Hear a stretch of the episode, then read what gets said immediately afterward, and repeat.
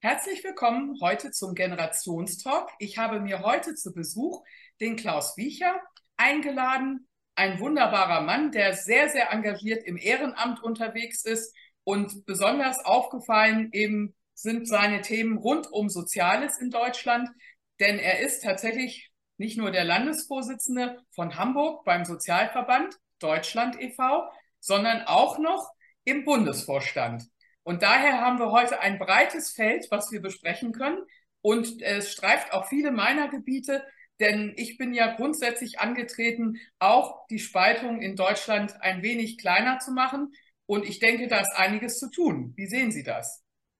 Ja, das ist keine Frage. Also die Gesellschaft driftet immer weiter auseinander. Das ist natürlich auch eine Nachwirkung von Corona, aber auch äh, der kriegerischen Auseinandersetzung jetzt in der Ukraine mit den Folgen, dass die Preise steigen und die Menschen es immer schwieriger haben. Nicht? Gleichzeitig äh, sind die Vermögenden immer reicher geworden und die großen Einkommen äh, sind auch deutlich angestiegen. Das heißt, die Gesellschaft driftet, was die Vermögenslage angeht, aber auch die Einkommen deutlich auseinander.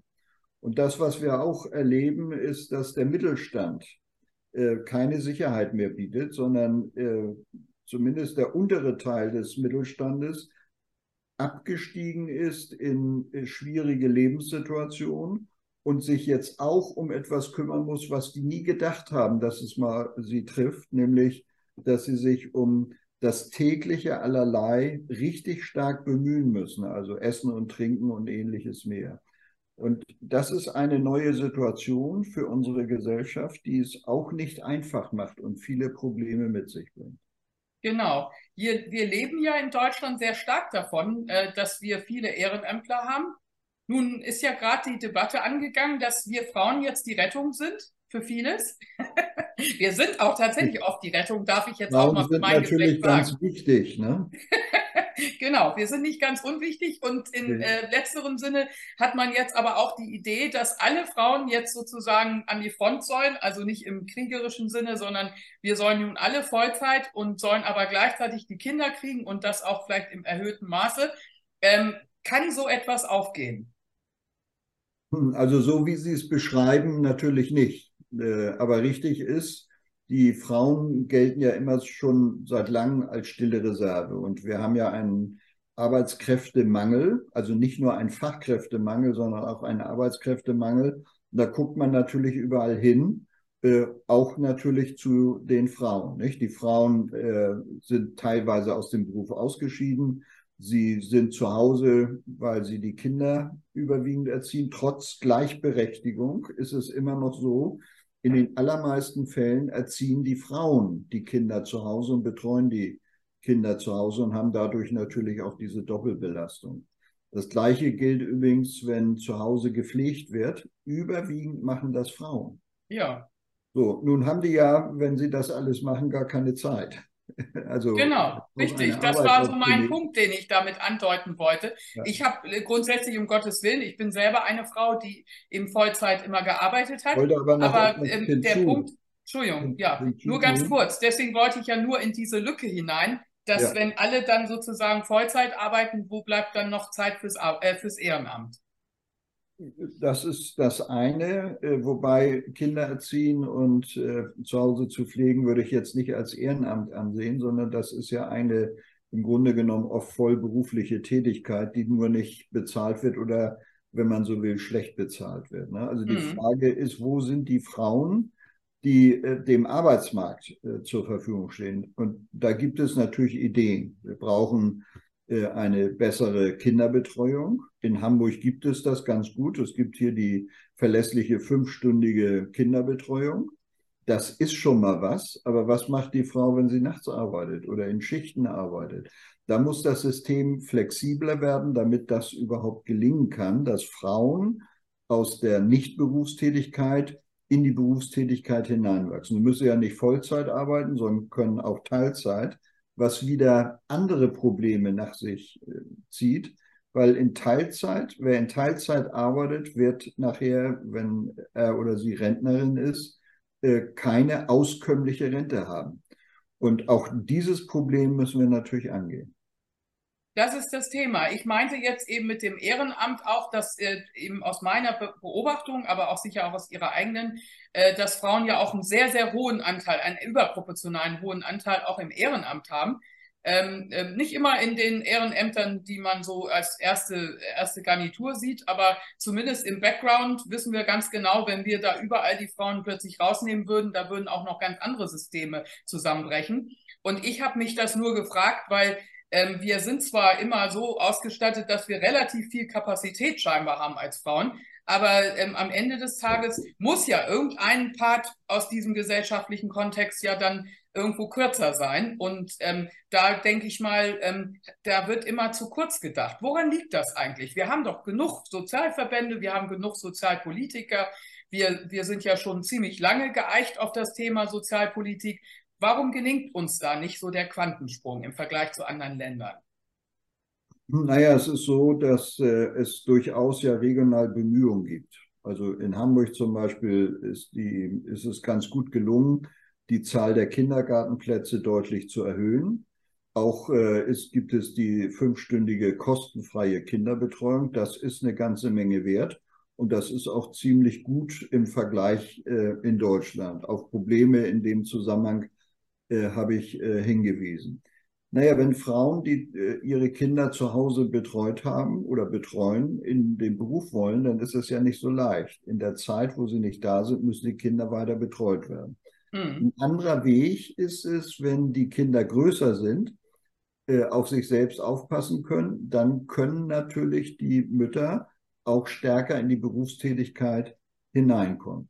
Ein anderer Punkt ist, die Männer könnten sich ja auch um Kindererziehung bemühen. Nicht? Also gucke ich auch mich selber an.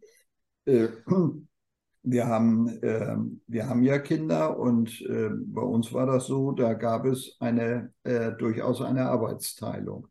Aber natürlich nicht so, wie man sich das gewünscht hat, denn früher gab es ja auch dieses Elterngeld zum Beispiel gar nicht, ne? sondern mhm. da musste immer derjenige, der mehr verdient hat, das ist in der Regel in unserer Gesellschaft übrigens immer der Mann, mhm. äh, musste natürlich arbeiten gehen. Wenn dann die Frau arbeiten geht, verdiente sie im Schnitt 20 Prozent weniger. Das ist heute ganz genauso und deswegen mhm. ist es auch schwierig, dass die Frauen in den Beruf äh, zurückgehen. Also wenn die Kinder größer sind oder wenn sie aus dem Haus sind, dann geht es besser, aber dann ist die Frau oft jahrelang oder vielleicht mehrere Jahrzehnte schon aus dem Beruf heraus. Das heißt, sie hat den Anschluss an das äh, notwendige Know-how gar nicht mehr zur Verfügung. Also hier müssen wir sozusagen auch sehr speziell und sehr individuell auf die Probleme der Frauen eingehen, damit dieses gelingt. Es gibt gelingende Beispiele, auf die kann man auch verweisen. Aber wenn man das für die Gesellschaft insgesamt machen will, dann braucht es äh, eine Menge an Unterstützung, gerade in diesem Feld. Ja, wir haben ja, wenn man rüberguckt, also ich habe als Kind äh, in England und Südafrika gelebt und da war das schon damals, man kann das verstehen, dass das auch schon ein paar Tage zurückliegt. da war das damals man schon so. es nicht, Frau Krämer. Dankeschön. Äh, da war das so, dass ich mit viereinhalb da schon in die Schule kam in London okay. und ähm, dann äh, äh war ich bis 16 Uhr oder 16.30 Uhr war ich in der Schule und meine Mutter hatte frei. Ne? Also ob sie da jetzt nun, gut, sie war ja Deutsche, also war es schwierig dann natürlich in London zu arbeiten. Und wir waren auch nicht bei der internationalen Schule zugelassen, weil wir eben keine Diplomatenkinder waren, waren wir ganz normal in der englischen Primary School. Und da war das aber schon auffällig, dass es von vornherein so geregelt war, dass alle Eltern, egal aus welcher Schicht sie kamen, waren eben alle in dem gleichen System und wir hatten alle Schuluniformen an. Das hatten wir übrigens dann in Südafrika auch weiterhin. In Südafrika ging die Schule, glaube ich, bis 15 Uhr um den Dreh. Aber es waren alles Uhrzeiten, wo man sagen kann, da hatte man schon einen erheblich größeren Spielraum, um alle möglichen beruflichen Ambitionen oder eben auch Nicht-Ambitionen nachzugehen. Und ähm, ich glaube, das ist doch so der größte Punkt, der da bei uns schief läuft, dass wir äh, das von dem materiellen Background abhängig machen, wie man sich die Kinderbetreuung organisiert. Naja, das äh, gilt ja immer, äh, dass wenn äh, die finanziellen Voraussetzungen in der Familie nicht gegeben sind, natürlich die Familie insgesamt sich nicht immer alles leisten kann. Mhm. Aber Sie sprechen ja an, und ich finde auch sehr zu Recht, die Frage der Ganztagsbeschulung. Nicht? Das ist für die Kinder übrigens, das muss man am Rande auch nochmal sagen, nicht einfach. Sie sind dann den ganzen Tag sozusagen in einer relativ hohen Stresssituation. Und da muss man auch überlegen, wie man dort Freizeitbereiche einbaut. Was es äh, ja äh, in Regionen manchmal gibt, ist, dass dort ein Mittagessen bezahlt wird von der mhm. Stadt oder von der Gemeinde und äh, dieses Mittagessen natürlich die Kinder zusammenführt, sodass äh, auch äh, für die Verpflegung gesorgt ist. Das, was aber dringend erforderlich ist, ist eben auch ein Frühstück. Wir wissen hier aus Hamburg, dass äh, viele Kinder ungefrühstückt, wie man immer so sagt, in die Schule mhm. kommen. Und das wissen wir ja alle. Wer einen knurrenden Magen hat, der kann auch nicht gut lernen. Und genau. außerdem werden den Kindern dann die notwendigen Vitamine und Spurenelemente gar nicht zugeführt, mhm. die man dringend braucht, wenn man äh, jetzt gut lernen will. Mhm. Also hier sind vor allen Dingen auch die Familien richtig stark benachteiligt, denen kleine Einkommen zur Verfügung stehen, weil sie sich das alles nicht leisten können. Also wer, ne, wird ja immer aufgerufen, es Bio und aus der Region, mhm. das kostet immer gleich ein ordentliches Stück mehr. Genau. Und äh, da müssen wir natürlich für einen finanziellen Ausgleich sorgen. Das heißt, entweder äh, geben wir den Menschen, die in dieser Lage sind, den Familien mehr Geld, mhm. was äh, im Moment ja äh, nicht in Rede steht. Mhm. Oder aber wir stellen Sozialleistungen kostenfrei. Ne? Also beispielsweise mhm. könnte man sagen, für bedürftige Menschen ist der ÖPNV kostenfrei mhm. oder ein kostenfreies Frühstück und Mittagessen für die Kinder äh, im Kindergarten, aber auch in der Schule. Das wären Möglichkeiten. Aber auch die Kinder müssen natürlich mehr gefördert werden. Also genau. es gibt ja das Bildungs- und Teilhabepaket. Das mhm. reicht aber nicht für alles, um auch gegenüber anderen Kindern die Benachteiligung auszugleichen. Wir genau. brauchen auch hier mehr Möglichkeiten. Zum Beispiel böte sich an, auch für bedürftige Familien, kostenfreien Eintritt in Sportveranstaltungen, in Theaterveranstaltungen und ähnliches mehr, sodass die Kinder sich auch frei entwickeln können und ihre Persönlichkeit auch entwickeln können. Das kann man nur, wenn man Anregungen auch von außen bekommt und die kosten eben oft Geld. Genau. Dafür ja wurde ja aber auch mal der Ferienpass entwickelt, dass man eben in den Ferien beispielsweise dann auch in der Gruppe eben schöne Veranstaltungen besuchen kann. Also ich habe das auch früher so als Kind gemacht, als ich wieder in Deutschland oder als Jugendliche und meine Tochter hatte auch früher immer viel mitgemacht. Aber ähm, ich fand, das waren auch wirklich tolle Angebote. Es war natürlich von Gemeinde zu Gemeinde eben unterschiedlich, wie kreativ die Angebote waren. Das hängt halt immer vom Ehrenamt oder von, von den Persönlichkeiten vor Ort ab. Das ist, sollte es ja auch nicht sein. Nicht? Also wir haben ja auch Gefälle innerhalb Deutschlands. Da Sie ja auch gleichzeitig im Bundesvorstand sind, äh, darf ich Sie da gleich beim nächsten Thema packen. Äh, sehen Sie denn äh, wirklich relevante Unterschiede zwischen den Metropolen und den ländlichen Regionen, was die Armut betrifft?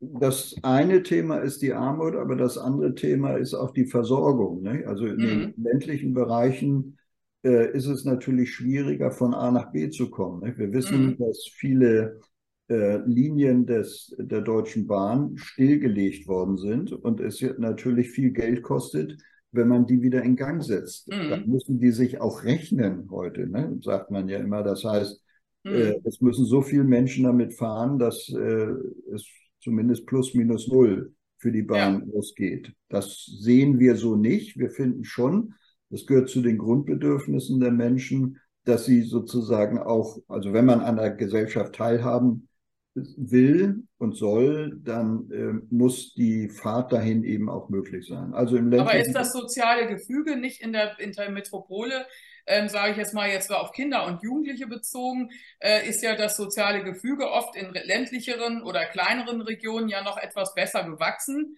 Ähm, äh, ist das nicht so auch, dass Metropolen eine Sogwirkung haben für besonders arme Menschen? Oder ist das nur eine falsche Beobachtung? Nein, äh, also eine Sogwirkung haben natürlich Metropolen immer. Das ist schon richtig. Ne? Das gibt ja auch sowas wie Zuwanderung auch innerdeutsche Zuwanderung in Metropolen wie Berlin und Hamburg, Köln, München und so weiter. Mhm. Schon richtig, aber dann trifft man dort auf andere Probleme. Also wenn ich mhm. jetzt an den Wohnungsmarkt äh, denke, irgendwo müssen die Menschen ja wohnen. Und wenn sie wenig mhm. Einkommen haben, sind sie darauf angewiesen, eine preiswerte Wohnung zu finden. Äh, wir erleben ja gerade, dass die äh, Sozialwohnungen äh, immer weniger sozusagen gebaut werden. Also mhm. in Hamburg, um ein Beispiel zu nennen, Hamburg hat ja eine große Wohnungsbauinitiative seit 2011 gestartet. Das mhm. ist vorbildlich. Nichtsdestotrotz hat es in dieser Zeit einen ständigen Abbau der sich noch in der Bindung befindlichen Sozialwohnungen gegeben. Mhm. Also es ist nicht so, dass die mitgewachsen sind, sondern es sind jetzt etwas über 80.000 Sozialwohnungen. So wenig hatte Hamburg noch nie. Das mhm. heißt, mit der Zuwanderung in Metropolen treten verschiedene Probleme auf. Das eine ist das Wohnungsproblem, das andere ist, in der Metropole ist vieles oft teurer. Mhm. Und, äh, auch schwerer zu erreichen, weil ja die Metropolen größer sind, da muss ich durch die Stadt und so weiter und so fort. Das heißt, ich muss mehr Geld, mehr Zeit auch aufwenden, um an der Gesellschaft teilhaben zu können. Und das können eben viele nicht. Das heißt, wer arm ist oder wenig Geld hat, der kann auch schwerlich in Metropolen ziehen. Also es äh, sind oft die anderen Menschen, also die, die ein ordentliches oder ein gutes Auskommen haben, die äh, in Metropolen gehen. Es ist ja auch manchmal, oder es ist ja auch öfter der Punkt, dass äh, es in Metropolen gute Arbeit gibt. Mhm. Das heißt, gut bezahlte Arbeit, besser als auf dem Lande oder auch häufiger als auf dem Lande.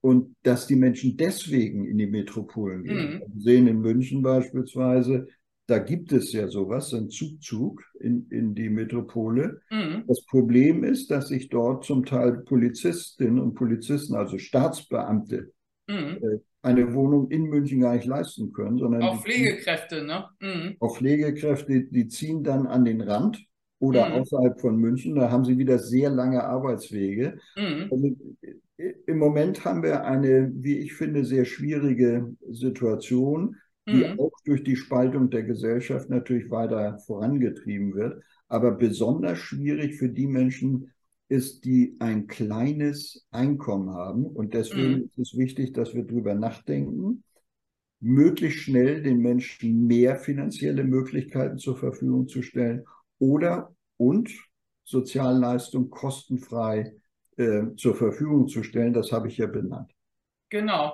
Und der andere Punkt, der dann natürlich auch hinzukommt, ist das nächste Thema, dass wir ja zunehmend auch festgestellt haben, dass ähm, wir ja auch äh, ein bisschen noch immer hadern mit dem Thema Jugend und Jugendkult und dass wir da auf dem Arbeitsmarkt ja auch viel zu früh schon anfangen, unsere verdienten Mitarbeiter eben auszusortieren, so dass wir jetzt eben auch viele Probleme haben, rechtzeitig eben oder lange genug eben auf die Rente zuzuzahlen. Nicht? Also Sie haben das Thema Frauen genannt. Frauen sind dann häufig mit 50 plötzlich wieder auf dem Markt und können dann eben, wie gesagt, ähm, wieder durchstarten, weil die, die Hauptfamilienphase dann eventuell manchmal schon vorbei ist oder man hat viel mehr Freiräume. Da sind aber dann in vielen Firmen schon die ersten Stoppphasen, wo man sagt, also von draußen jetzt bitte nicht mehr, jetzt vielleicht noch die alten, die wir in unserer Firma haben, noch weiter durchfüttern, aber sonst bitte nicht von draußen. Also da gab es gerade wieder ganz große Studien von Indeed bis hin Stepstone und so weiter, die erschreckende Erkenntnisse brachten, wie die Vorurteile sind gegen die 50 plus und gleichzeitig aber auch, wie wenig nach wie vor immer nur die Hälfte ähm, wirklich tatsächlich das erlebt, wenn sie wollen, dass sie dann bis 67 das überhaupt schaffen, Geld zu verdienen. Und da kommt doch auch schon wieder was auf uns zu, was wir eben äh, vernachlässigen. Sträflich, wie ich so sage. Ja, Sie sprechen verschiedene Themen ja äh, mhm. in diesem Bereich an. Das eine ist, dass äh, es eine ganz große Gruppe gibt, die das normale Rentenalter mit 67 gar nicht erreichen. Mhm. Sind alles die Berufe, die an der frischen Luft sozusagen arbeiten. Das frische Luft ist aber in dem Sinne nicht gesund, sondern sind Wind und Wetter ausgesetzt, also das ganze Baugewerbe beispielsweise. Körperliche Arbeit. Körperliche Arbeit, aber eben auch äh, den Witterungen ausgesetzt. Mhm. Und das führt äh, sehr oft dazu, dass diese Menschen dann Erwerbsminderungsrenten beantragen müssen, also aus gesundheitlichen Gründen frühzeitig in Rente gehen. Äh, mhm. Das ist auch keine leichte Situation. Das sind aber Menschen, die dem Arbeitsmarkt in, in, im Alter gar nicht mehr zur Verfügung stehen können. Ja. Das ist der eine Punkt. Der zweite ist, Sie haben recht, ähm, es gibt durchaus ja Unternehmen, die sagen, die älteren Menschen äh, wollen wir nicht so, können wir nicht gebrauchen genau. oder wir wollen unsere äh, Alten halten, äh, weil die ja die Erfahrung auch aus dem Betrieb äh, haben.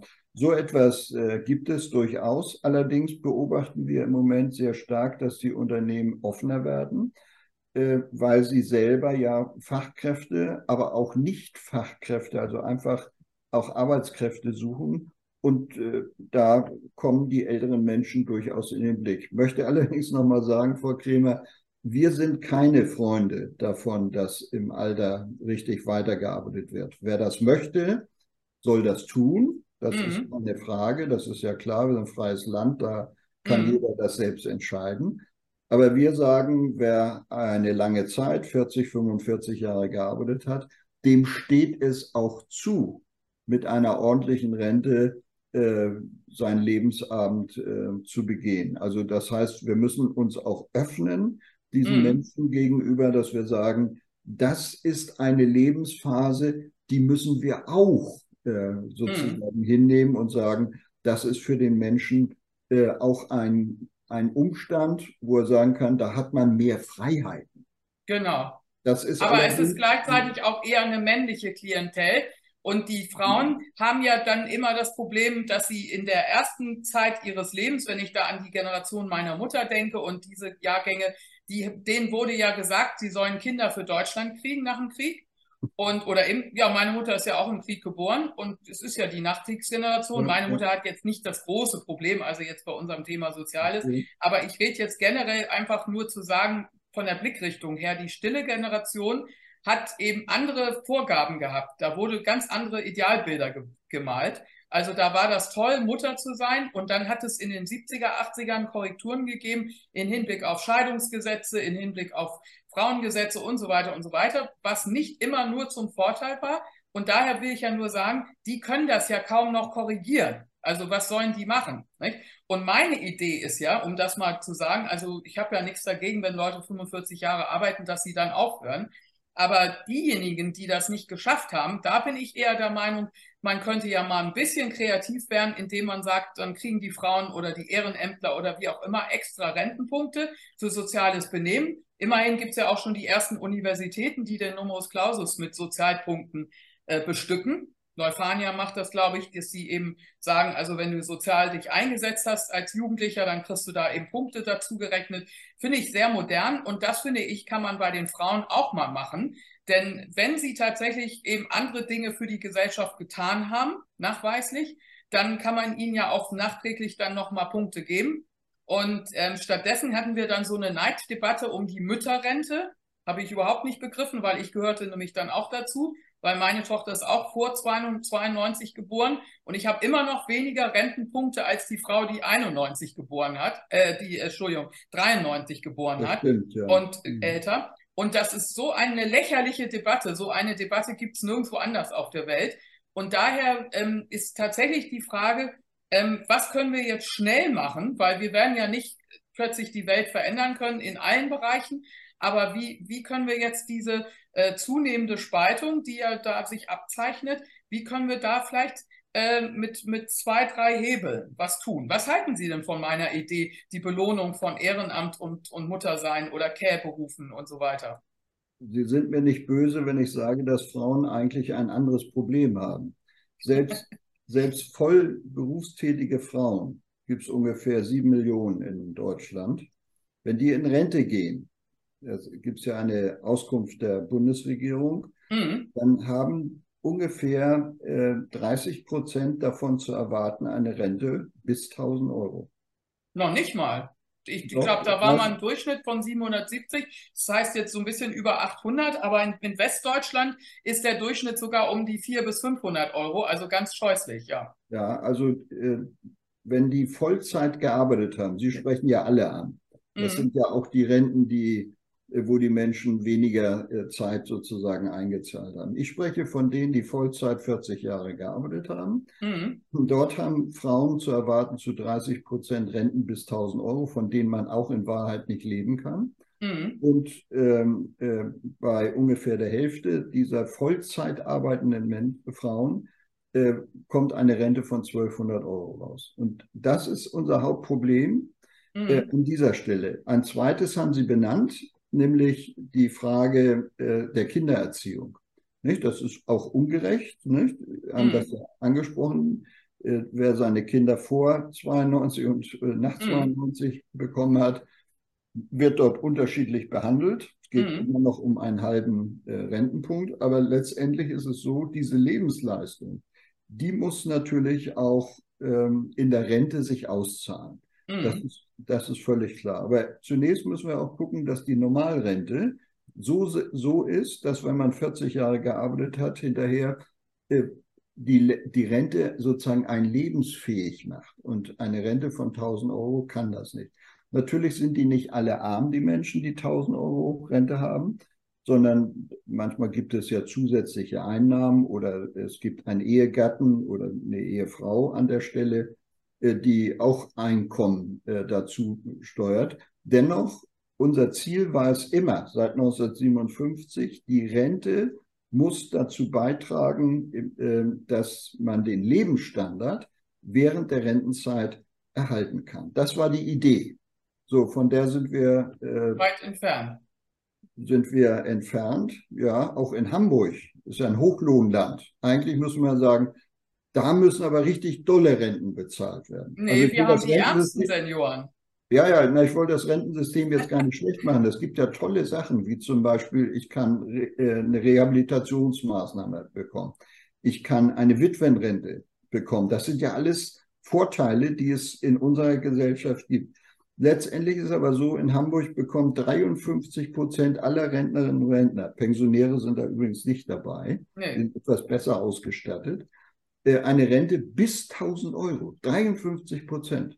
Und Wahnsinn, nur, ne? nur 4,3 mhm. Prozent haben eine Rente äh, über 2000 Euro, also eine Rente, mit der man gut klarkommen könnte. Mhm. Und wir müssen dringend das Rentensystem reformieren. Mhm. Insbesondere, da haben Sie recht, äh, für die Frauen, damit Frauen nicht, äh, wenn sie lange gearbeitet haben, auch wenn sie kurz gearbeitet haben, in Altersarmut fallen. Und das ja. ist, ja, das ist nicht nur ungerecht, sondern das ist auch eine Lebenssituation, aus der alte Menschen nicht mehr herauskommen. Genau. Wenn man 15, 15, 20 Jahre lang in dieser prekären Situation bis zum Tode. Und da hat man dann auch dann immer weniger, um da noch flexibel zu reagieren. Man kann noch nicht mal einen Kaffee trinken gehen mit den Freundinnen in einem Café um die Ecke. Also der, die ganze Teilhabe, ähm, das, und dann machen wir dann wieder so Programme gegen Einsamkeit. Dabei sind wir selber schuld im Vorwege. Aber da kommt natürlich auch das Thema jetzt hinzu, dass gerade in der, unter den Ärmsten der Ärmsten da ja auch so ein ungünstiger Konkurrenzkampf jetzt mit der Zuwanderung um den Wohnungsmarkt, um die Schulplätze, um die äh, Betreuung, um die äh, Sozialdienste und so weiter herum ist. Und ähm, da kann man natürlich an Sie einfach mal ketzerisch die Frage stellen, ist das nicht von uns hausgemacht? Nein, also es ist so, äh, es gehört ja zu den äh, wirklich guten Errungenschaften unserer Gesellschaft, dass wir sagen, auch aus unserer Geschichte heraus, wenn ich an äh, die Nachkriegszeit denke, äh, wo und, und auch während der Kriegszeit, also bis 45, äh, dass äh, Menschen, die auf der Flucht waren, woanders aufgenommen worden sind und dort weiterleben konnten. So, und das ist ja bei uns in unserem Grundgesetz festgehalten. Das heißt, Menschen, die Asyl beantragen, muss man äh, zunächst mal prüfen. Und wenn sie dann einen Grund haben, müssen sie auch hier Asyl haben können. Der Krieg mhm. in der Ukraine ist nur etwas Besonderes vor unserer, unserer Haustür. Da kommen viele Menschen, gerade mhm. auch nach Deutschland.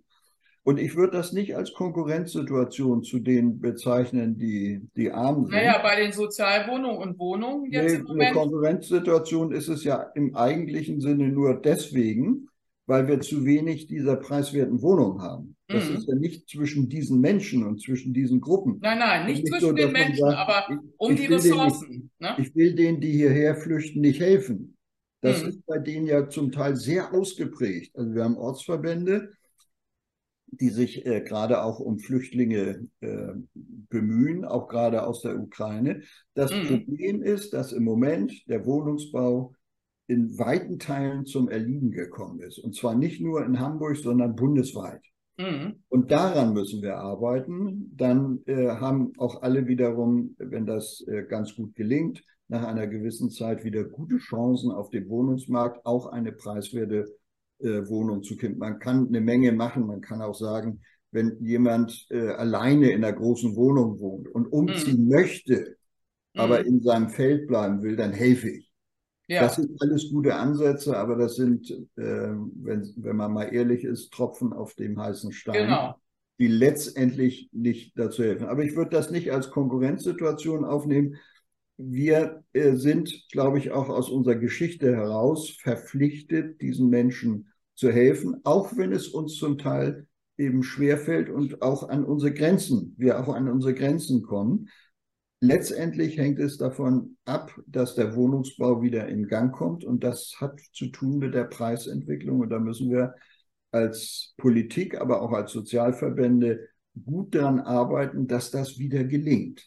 Und also dass haben, man natürlich auch den Kindern sagt, es lohnt sich auch wieder Handwerker zu werden. Denn äh, wir hatten natürlich auch äh, eine Zeit lang diese Akademisierung auf dem einen Seite. Das war übrigens auch eine Spaltung. Wir haben diese extreme Akademisierung von Kindern, die zum Teil ja sehr leiden darunter, dass sie da unbedingt hingehen müssen, wissen wir ja selber. Und die andere Gruppe, die eben ohne Berufsabschluss eben äh, von der Schule geht, und das ist auch ein extrem hoher Anteil in Deutschland, was man nicht vermuten würde. Und diese beiden Gruppen äh, dazwischen ist eben halt leider auch keine Brücke, sondern eben ein Gap, also so eine Lücke, die wir eben leider nicht aufgefüllt haben, denn man hätte ja natürlich auch schon viel frühzeitiger sagen können, ähm, äh, es gibt ja inzwischen auch bei der Ausbildung die Möglichkeit, den Meister zu machen und so weiter und auch dort noch äh, Programme von den, von den Handwerkskammern, die wahnsinnig interessant sind.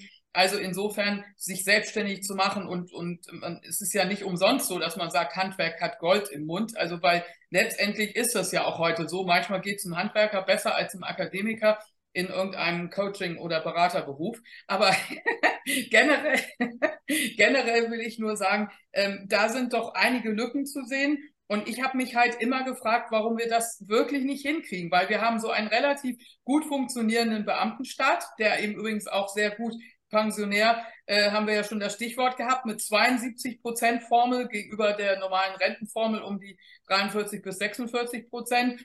Äh, da geht noch was. Auch da könnte man mal so ein bisschen zusammenwachsen.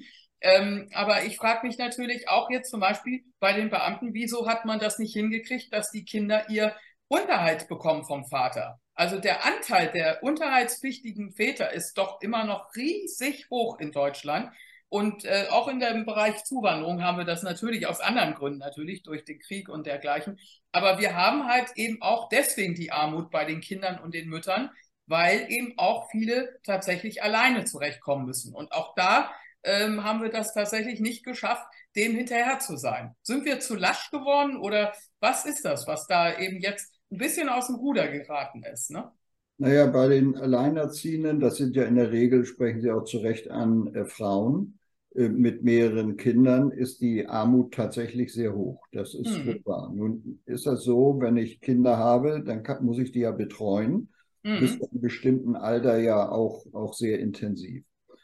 So, und hier wäre es gut, wenn man flexiblere ähm, Betreuungssysteme schaffen könnte, also mit, mit, mit, äh, ich weiß jetzt nicht genau, wie das heißt, Kinder, Mütter, äh, also die, die, die äh, zu Hause bei sich die Kinder auch betreuen. Ach, Tagesmütter, ne? Tagesmütter, ja, genau. jetzt nicht mhm. drauf.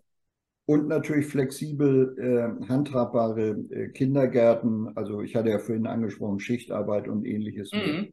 Das wäre natürlich gut. Aber das Entscheidende ist, dass man die Menschen mit genügend finanziellen Mitteln ausstatten muss, genau. damit sie sich selber aus ihrer Lage befreien können. Und da müssen wir in unsere Sozialsysteme reingucken und richtig deutlich machen und sagen, Bürgergeld oder Grundsicherung, das reicht eben nicht. Und das reicht mhm. vor allen Dingen nicht bei den Preissteigerungen, die wir im Moment mhm. haben, bei, den, bei der Wohnungsknappheit.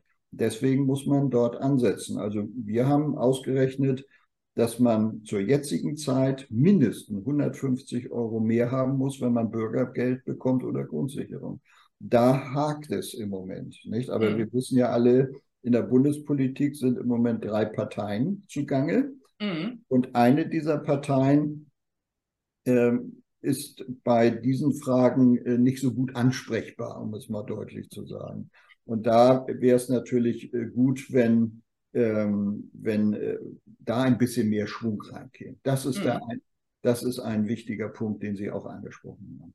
Genau, wobei natürlich viele von den Parteien, die jetzt am Ruder sind, sind natürlich auch in anderen Konstellationen vorher auch am Ruder gewesen und da äh, die Sachen, von denen wir sprechen, auf jeden Fall rückwirkend auf meine Historie als ja. Mutter und auch als Alleinerziehende, kann ich nur sagen, also äh, da waren die auch alle beteiligt und haben auch nichts dran geändern können. Also letztendlich die Frage, die sich jetzt stellt für uns beide, ist ja, was können wir beide tun? Was wären jetzt die nächsten Schritte?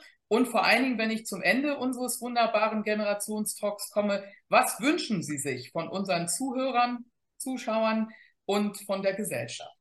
Ja, da, ich wünsche mir ganz viel. Da wird die Sendezeit jetzt nicht reichen, äh, Frau Kremer. Aber äh, um ein paar Punkte zu benennen, den ersten Schritt habe ich ja schon gemacht. Ich bin Mitglied in einem Sozialverband.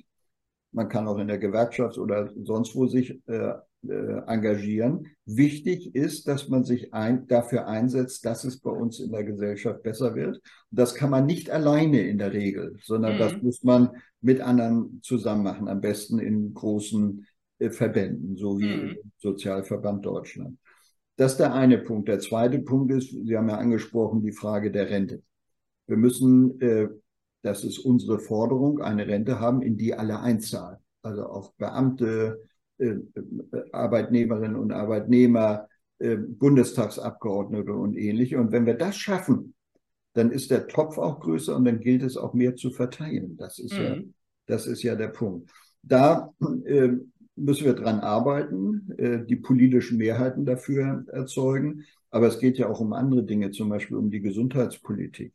Mhm. Gesundheitspolitik, wir wissen, wer arm ist, ist im Durchschnitt kränker, weil ja. auch nicht zum Arzt gehen und stirbt vor allen Dingen früher. Das ist ja eine deutlich verminderte Lebensqualität. Wir wissen ja. aber auch, wenn wir jetzt über Generationen mal denken, dass äh, wenn man in ein, äh, früher hatte man gesagt, Hartz-IV-Haushalt, Bürgergeldhaushalt geboren wird, dann sind die Chancen sehr, sehr eingeschränkt. Das heißt, wir müssen gucken, dass wir die Chancen für die Kinder äh, auch äh, im Einzelfall verbessern können. Also Eltern genau. zum Beispiel, nicht, dass wir jetzt äh, ein, ein Punkt. Oder ein Familiengeld, dass man sagt, fürs zweite und dritte Kind, da fördert eine Stadt wie Hamburg diese Familien besonders, weil äh, erstens sind wir auf die Kinder angewiesen und zweitens sind wir äh, äh, also nicht nur auf die Kinder angewiesen, sondern zweitens möchten wir natürlich, dass die eine gute Entwicklung nehmen.